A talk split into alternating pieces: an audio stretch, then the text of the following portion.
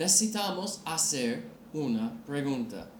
¿Por qué Dios no contesta mis oraciones? La Biblia habla de algunos obstáculos a la oración. Vamos a hablar de, de tres hoy y tres en el próximo episodio. Pero la Biblia dice que el pecado no confesado en nuestras vidas siempre afectará negativamente nuestras oraciones. Tenemos que preguntar a nosotros mismos, ¿por qué mi petición no es contestada?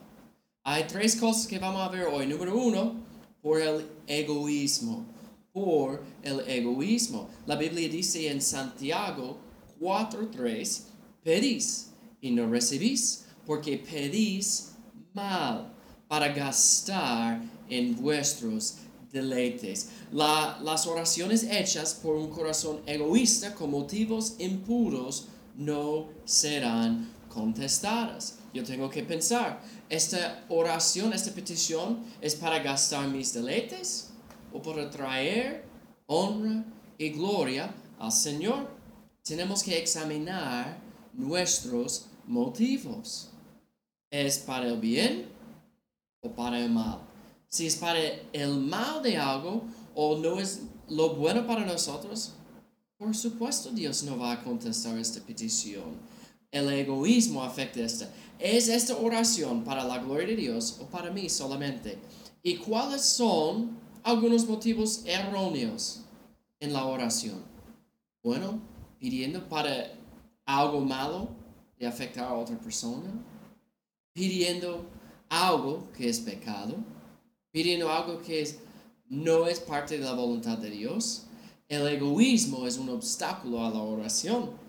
Número dos, problemas conyugales. Problemas conyugales. La Biblia dice en 1 Pedro 3, 7, vosotros maridos igualmente vivid con ellas, hablando de las esposas, sabiamente, dando honor, honor a la mujer como a vaso más frágil y como a coherederas de la gracia y de la vida, para que vuestras oraciones no tengan estorbo.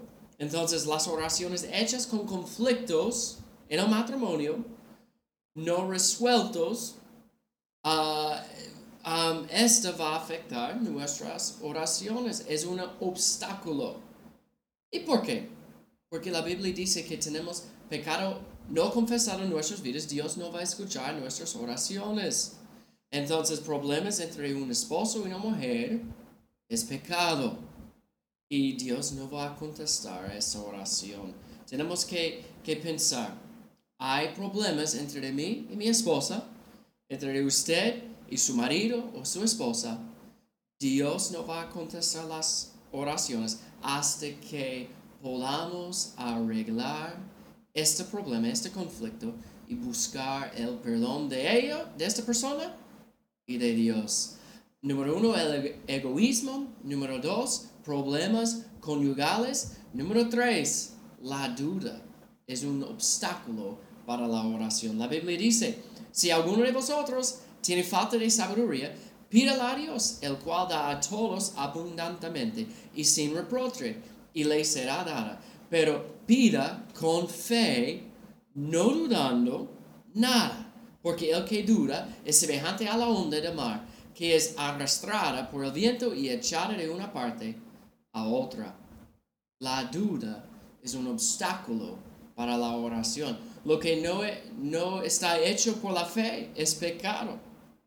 La Biblia dice que debemos orar con fe.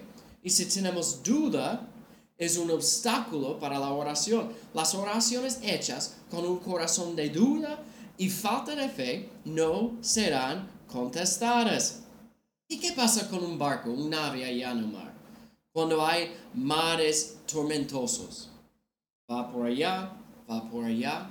Una persona que no ora con fe sin la, o, sin la duda, no va a recibir la petición. Obstáculos para la oración, el egoísmo, problemas conyugales y la duda. Vamos a evitar estos problemas para que Dios escuche y conteste nuestras oraciones. Dios les bendiga.